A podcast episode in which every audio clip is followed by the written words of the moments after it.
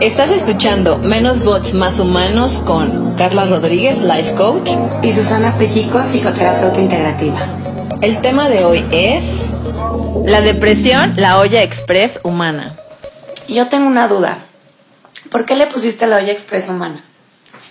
El otro día estaba, estaba leyendo sobre la depresión y he tenido recientes casos de depresión, lo, lo comentaba contigo, de cómo, cómo manejar la depresión. Y entonces decía que la depresión viene por un extra límite en la presión que una persona puede estar sintiendo, la depresión afectiva. Okay. Entonces se me ocurrió la olla express humana, en donde ya como una olla express que revientas y puede reventar. ¿Alguna vez te ha reventado la olla express? Sí, como no, como las palomitas. Como las palomitas. Entonces, investigando, y por eso salió este tema, ¿no? De que sería importante para nosotras compartirle a la gente, pues, o las causas o los tipos, qué es la depresión. Entonces, dime, ¿tú cómo consideras o tratas la depresión? Muchas veces la gente confunde una tristeza con depresión. O sea, muchas veces están deprimidos y no saben que están deprimidos, ¿no? O, tienen algún familiar deprimido y no saben que esa, que esa persona está deprimida. Porque luego las personas creen que la depresión es que se tiran en la cama y no salen de ahí, ¿no? O no se quieren levantar o lloran todo el día. Y a veces, y no siempre es así. Hay un tipo de depresión que se llama distimia, que es la que ya tienen por mucho tiempo. Claro. Y sí pueden, o sea, si tú los ves desde afuera, tú crees que son funcionales, pero internamente sí tienen este tipo de depresión. Ahora, los trastornos depresivos se caracterizan por una tristeza que es muy intensa y que la duración ya es prolongada.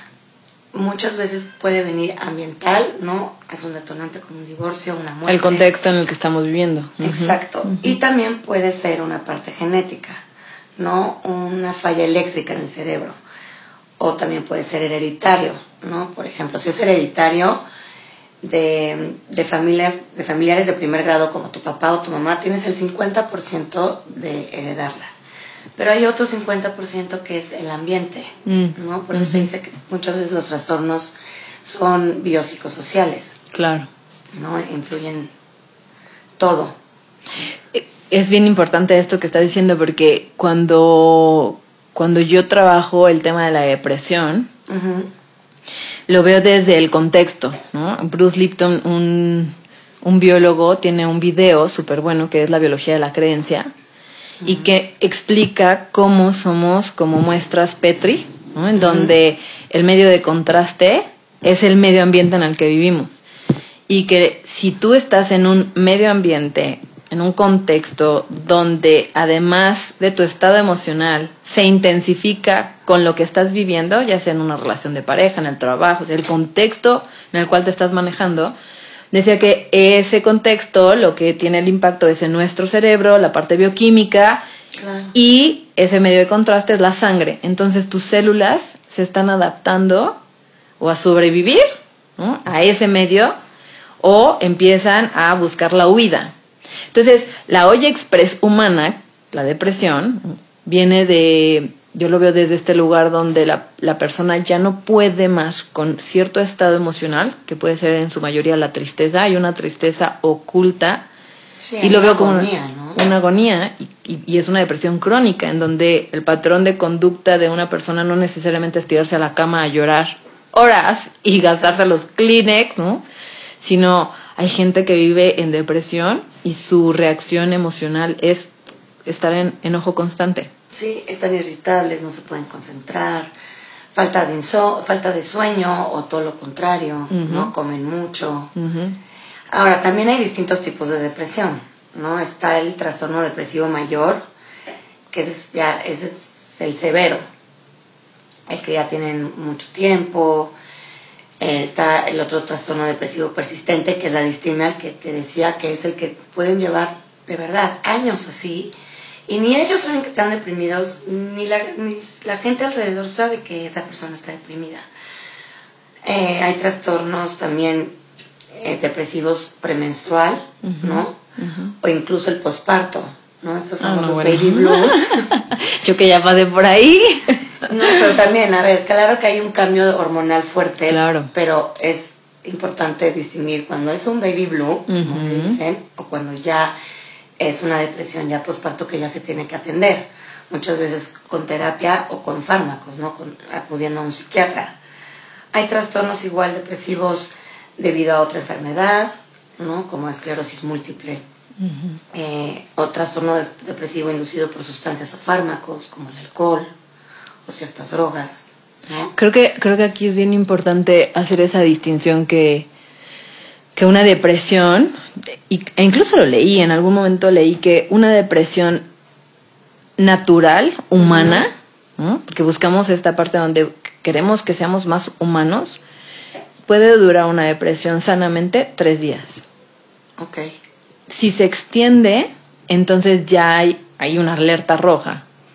Sí. Que la depresión es esta subida y bajada de nuestros propios estados emocionales, porque también hablaremos sobre cómo manejar nuestras propias emociones. Claro, estas oleadas, ¿no? Estas oleadas. Puedes estar viviendo una situación que te genere tristeza y que te mantenga tres días triste y entonces dices, estoy deprimido. Pero cuando se convierte en algo crónico, entonces ahí sí resulta para atenderlo. ya, es un foco rojo. Ya es un foco rojo, exacto. Entonces, creo que la depresión surgió todo este tema porque dos personas en distintos contextos podrían estar viviendo cosas hasta que solitos se presionan. Es que tengo todo, ¿no? Y eso me provoca en sí mismo tristeza. Porque lo que yo estoy viviendo no significa que me voy a tirar y ya no quiero hacer nada, pero una parte de mí no está pudiendo con eso. Entonces, eh, el trabajo emocional internamente fue despertar la atención hacia aquella tristeza encapsulada. Y muchas veces se sí se conecta, o sea, me queda claro que se conecta con, eventos del pasado en donde hay un origen y que hoy estás proyectando la situación y la estás repitiendo y repitiendo y repitiendo. Entonces, em, ¿cómo podrías diagnosticar a alguien con depresión? Por los síntomas, como te decía, está el DSM-5, que es el Manual Diagnóstico y Estadístico de los Trastornos Mentales de Estados Unidos. Ahí vienen todos los, trastornos. Eh, y ahí vienen en categorías, ¿no? Entonces, por la duración, uno tiene que ser la duración. Dos, por el estado de ánimo, ¿no? Tienen, están tristes la mayor parte del tiempo, la mayor parte del día. Están irritables incluso se ve en la falla, en una falta en la concentración, eh, se vuelven más lentos en, motrizmente, ¿no? Mm, Caminan más lento, hablan más lento, lloran, llanto persistente, eh, fatiga o pérdida de energía. Eh, ¿Traducida también en apatía, podría ser? Sí. Okay. Aumento o pérdida significativa del peso, como que dejan de comer o, comen mucho tiempo. Y también hay pensamientos recurrentes de ideación suicida, ¿no? Eso también, eso ya es un poco rojísimo, ¿no? Muchas veces las personas intentan, otras solamente traen el pensamiento como rondándoles. Entonces, esos son los, los marcados que pone el DSM-5. Y te digo, obviamente también depende mucho como del tipo de, depresión que se tenga, ¿no? Por ejemplo, el de la distimia, pues es, es más, no es tan notorio como el, de depresión mayor. Crónica. Exacto, sí. Bueno, aquí yo entro a algo bien importante, porque he tenido yo clientes ¿no? que vienen a consulta porque además de coach, pues la parte terapéutica, ¿no? La parte bioneuroemocional, bioneurocoaching, todo esto que tú sabes que manejo. Y algo que a mí me resulta bien importante es cómo no agravar y tampoco o sea, minimizar lo que la persona está viviendo. O sea, hay gente que llega, es que estoy deprimido y entonces me dijeron que estoy deprimido y realmente puede ser una depresión temporal, por un contexto, por un duelo. Pero hay gente que se clava en esto y empieza a sugestionarse tal vez, ¿no? O ya busca recursos fármacos.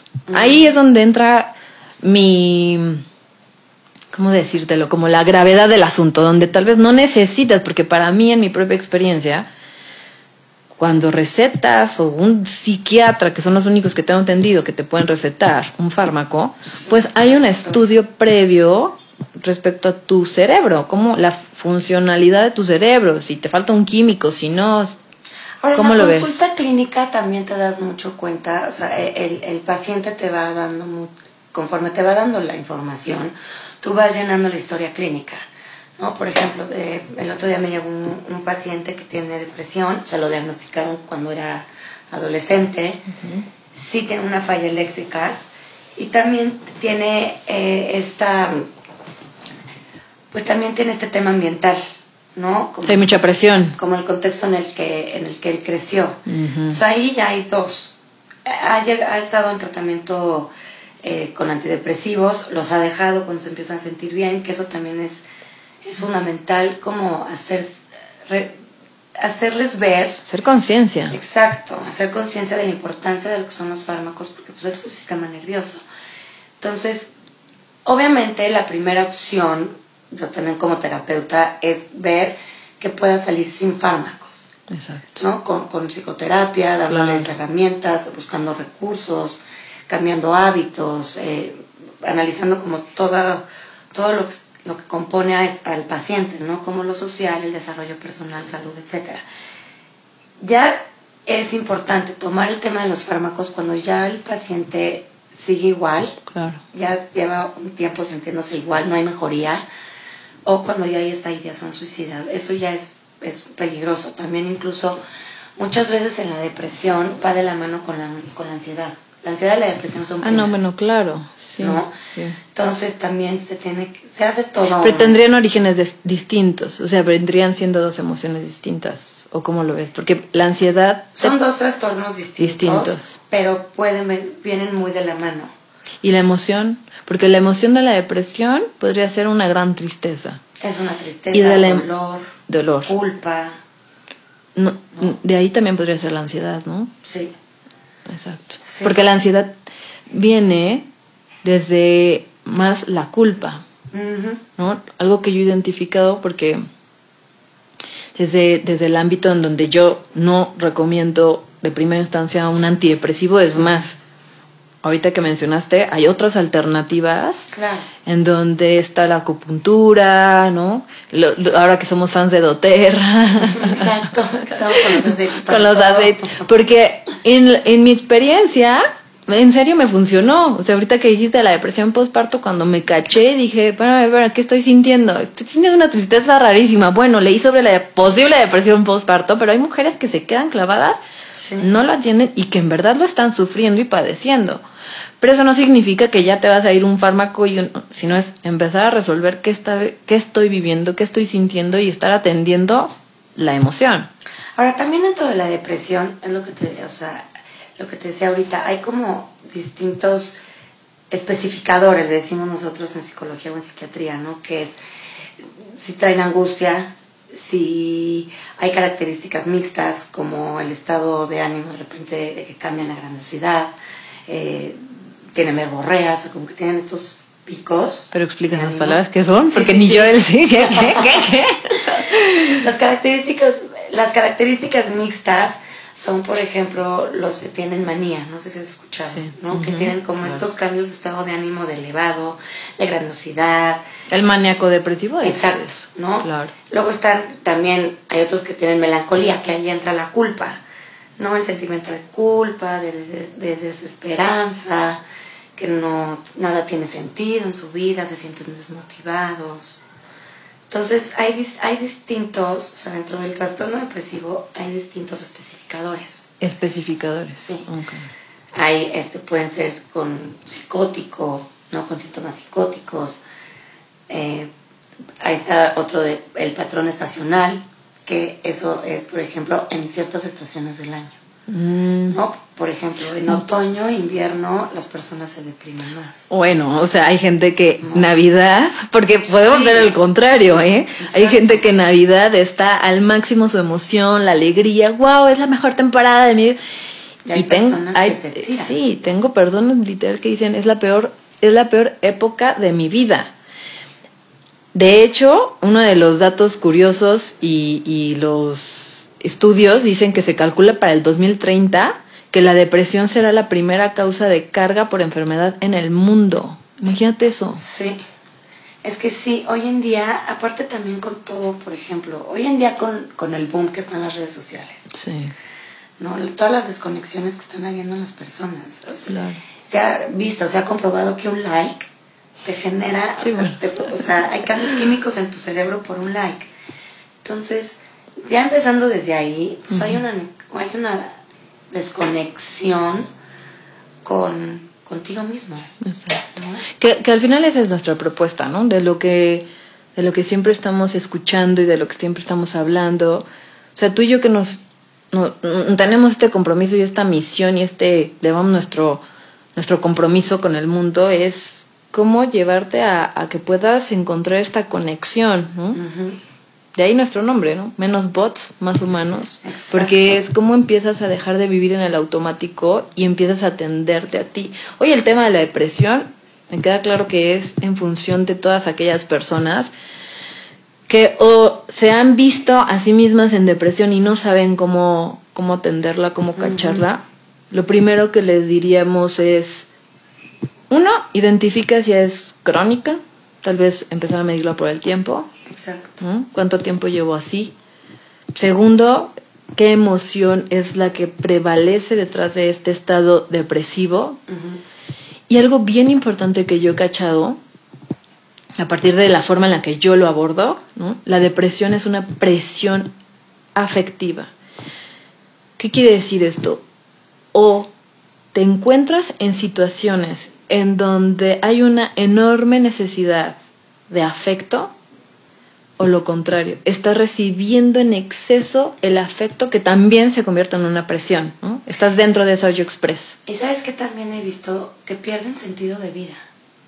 Sí pierden un sentido de vida, nada los motiva, nada les gusta, se desconectan completamente. Claro. Entonces, están como en automático, se levantan porque se tienen que levantar porque el cuerpo lo pide, comen porque pues el cuerpo lo pide y se vuelven a dormir y se encierran en su casa.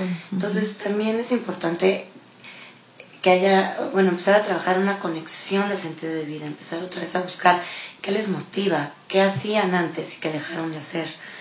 Y buscar esas, esos recursos, esas herramientas en la parte social, en la parte familiar, en la parte de, trabajo, ¿no? Hacer arte, se puede, pintar. Eh, es, esto que dices, claro, volver a conectar con aquello que sí estoy disfrutando de todo esto que estoy haciendo. Escuchándote en este momento decías cómo empiezan a perder el sentido de vida. Y es un tema, ¿no? El sentido de vida, la búsqueda del propósito. Ya en otro momento hablaremos de esto. Y sobre mi experiencia y la visión que tengo sobre ahora el sentido de vida. Porque me queda clarísimo que cuando una persona está deprimida, sabe que tiene que hacer cosas, pero no está sintiendo el will, el, ¿cómo se dice este? ahora sí, poche durísimo.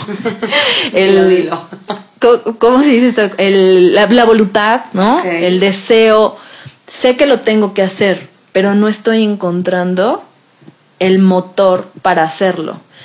Y al final motivación es esta puesta de tu propio motor interno en acción. O sea, motivación para, es ese motor que te activa. Sí. Pero cuando hay una persona con depresión, solo piensa en canal mental, estoy deprimida, pero no estoy entrando a lo que realmente me está haciendo sentir tan presionado que llego a mi límite. Sí. Por eso la depresión, el nombre, Muchas veces. Una olla express humana. Exacto, presión. Es una presión. Sí. Y también muchas veces se dejan de ver. No se ven, no se escuchan. Yo de verdad que igual en terapia les dejo bastantes técnicas de sentido de vida. mucho de logoterapia, que es un poco existencialista y se basa en el aquí y en el ahora. Y es, vete, ¿no? Técnicas en el espejo, háblate, vete. Empieza a contactar poco a poco contigo, contigo mismo, contigo misma, para empezarte a mover. Sí, sí. Es esa conexión que buscamos que tengan con consigo mismos, sobre todo que puedan entender, ¿no? que podamos entendernos como seres humanos, que la depresión no es algo que se toma a la ligera, primer paso. Y segundo, es reconocerla. Reconozco que me siento así. No tuve ganas ni de bañarme, ni de levantarme, ni nada. Ok, ¿cuánto tiempo llevo esto? ¿Es temporal? ¿O siento que ya es algo que, que está pudiendo más que yo? Sí, que cada vez, cada día se pone un poco peor, un poco peor, un poco peor y te aísla. Y te aíslas completamente. Y si te permites hacer eso, entonces ya tus mecanismos de defensa, porque el cerebro busca, e, es, algo que les, les digo mucho también en, en, en sesiones de coaching o de terapia, pero esto es más terapéutico. Eh, desde un lugar de terapia es cuál es la presión afectiva que estás queriendo tener o que estás ya en tu límite de estar recibiendo y dices esto que en donde estoy no me está funcionando y no me está gustando, ¿no? Es ese observador que decías, mírate, reconócete. Llevando también esto a un punto clave, cada persona tiene situaciones lo suficientemente poderosas para actuar como actúa, para responder como está respondiendo. Entonces, antes de juzgarte por estar deprimido, lo primero que te diríamos es, obsérvate, reconócete, reconoce que hay una tristeza detrás si es una depresión, o cuando hay tanta ansiedad, ya hablaremos sobre ansiedad, pero cuando hay ansiedad hay culpa, hay un exceso de culpabilidad y de miedo. Sí. No, y eh, ahora eh, yo sí, eso les digo, ¿no? Que es de valientes pedir ayuda. Claro. Muchas veces les da miedo, muchas veces creen que no tienen salida, que pues para qué piden ayuda si no van a salir de esa depresión. Y, y pues, claro que pues, todo se puede, ¿no? O sea, si no es con terapia, es, es, o sea, hay un apoyo con un psiquiatra, hay clínicas, hay muchas maneras hoy en día. Bueno, hasta la acupuntura. Sí. O sea, hasta la acupuntura tiene un punto para la depresión.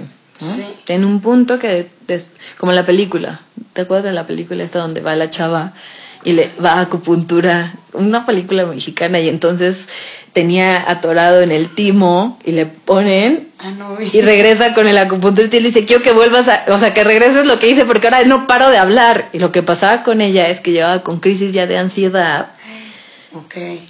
Por haberse guardado tanto, ¿no? Y que se contenía y se callaba, pero es buenísimo porque en verdad creo que es así, o sea, lo le, le ponen la aguja, le pican ahí como un globo y entonces ya no se callaba nada. ¿No te acuerdas de la película? No, nunca la vi. Y entonces a la chava y ya no se aguantaba nada. O sea, imagínate a alguien que todo el tiempo, sí, sí, sí, no pasa nada, no pasa nada, no pasa nada. Y de repente, y al jefe, total, la corrieron, todo. Pero ella llega con el acupunturista y le dice, no sé qué hiciste, pero regrésame como era, porque sí. pero ya era Suy Express. Y lo que pasó con ella fue que entró en un, en un estado, ¿cómo se llaman estos? De, de pánico. Ok, un ataque de un pánico. un ataque de pánico. Ok. Entonces es clarísimo, eso es lo que nos pasa. Una olla express humana, la depresión. Sí, y, es eso, es importante que uno crear conciencia de la salud mental. Dos, que hay muchas maneras de... Hay distintos tratamientos, ¿no? Como dices, el coaching, la terapia, eh, aceites, acupuntura, eh, fármacos, ¿no? Ya en casos ya muy, muy, muy, muy, muy graves que se ha visto que se llama de, depresión refractaria. Hay unos doctores que sí le dicen que es cuando ya la, la depresión ya no se trata con nada. Pues están haciendo nuevas investigaciones, ¿no? Como con la ketamina, digo, todavía no se aprueba, pero hay mucho, hay terapia electroconvulsiva que también se usa poco, pero de que hay una manera. Terapia electroconvulsiva. Wow. Bueno, yo solo tengo un caso de un consultante, ya una señora que llevaba 15 años con depresión. 15 años, te estoy hablando de alguien mayor de 70 años. Y honestamente le dije, necesitamos un apoyo, otras herramientas. Solo no estuvieron dispuestos, ¿no? ni ella ni sus hijos, ni nada. Pero al final era algo que yo decía, ¿cómo de verdad sí requiere otro tipo de ayuda? Sí, claro, hay veces en que ya, es necesario, ya es la última alternativa. La última. O sea, lo que voy es que sí, no lo usan de, obviamente de primer, como, como primer recurso, pero ya en esas depresiones que ya hay una depresión con agitación o retraso psicomotor grave como catatonia, ¿no? Se llama en, psicología, es cuando ya no se mueven. O cuando ya hay un trastorno depresivo delirante, ¿no? Que ya deliran. O sea, en casos muy graves sí se dan terapias electroconvulsivas, pero bueno, esos ya son casos muy extremos. Claro. ¿no? Antes, pues hay terapias, hay herramientas, hay muchas otras maneras de, claro, pues investigar. Bueno, pues este es un tema que es más humano que todos los demás. Exacto. hay tantos, ¿no? Hay tantísimos temas. Eh, nos resultó interesante hablar sobre la depresión el día de hoy, porque es más común de lo que imaginamos, ¿no? Sí, y es importante que no se sientan solos. Totalmente. Que sepan que sí, que sí tienen un apoyo, nada más es cuestión de que de que den ese brinco, de que, den. De que pidan ayuda. Cuando ahorita que decía así, lo más es un acto de valentía, ¿no? Y de humildad contigo mismo. Igual cuando recibo a alguien y me dice, oye, estoy buscando ayuda para todo esto, le digo, el primer paso ya lo diste, que es pedir ayuda. Yo también les digo eso. Bien, entonces, ¿cómo cerramos? ¿Qué te gustaría decir? Pues uno, eso, ¿no? Que si nos están escuchando alguien que tenga depresión o que crea que tiene depresión, que sepan que no están solos y que pueden pedir ayuda. Aquí estamos. Exacto, ayuda profesional. Es, sobre todo eso, ayuda profesional, porque cuánta gente no va a tirar sus lágrimas con el amigo, el primo, el, ¿no? Que al final no les van a decir más que su propia experiencia y los benditos consejos que, bueno, quieres resolver tu vida y yo te digo cómo y no. No, luego les minimizan, ¿no? Como, ay, ya no es que no, Sí, no pasa nada, ¿no? Ay, no pasa nada, es más, vámonos, echamos unas cervezas y ahí, no, no se trata de eso. Entonces, eso, que no están solos, pedir ayuda profesional y eso, ¿no? Lo que dijiste, ya el hecho de pedir ayuda ya, daste, ya diste un gran paso. Un gran paso, Entonces, pues, en eso. Muy bien, bueno, pues gracias por escucharnos y estamos para la próxima. Gracias.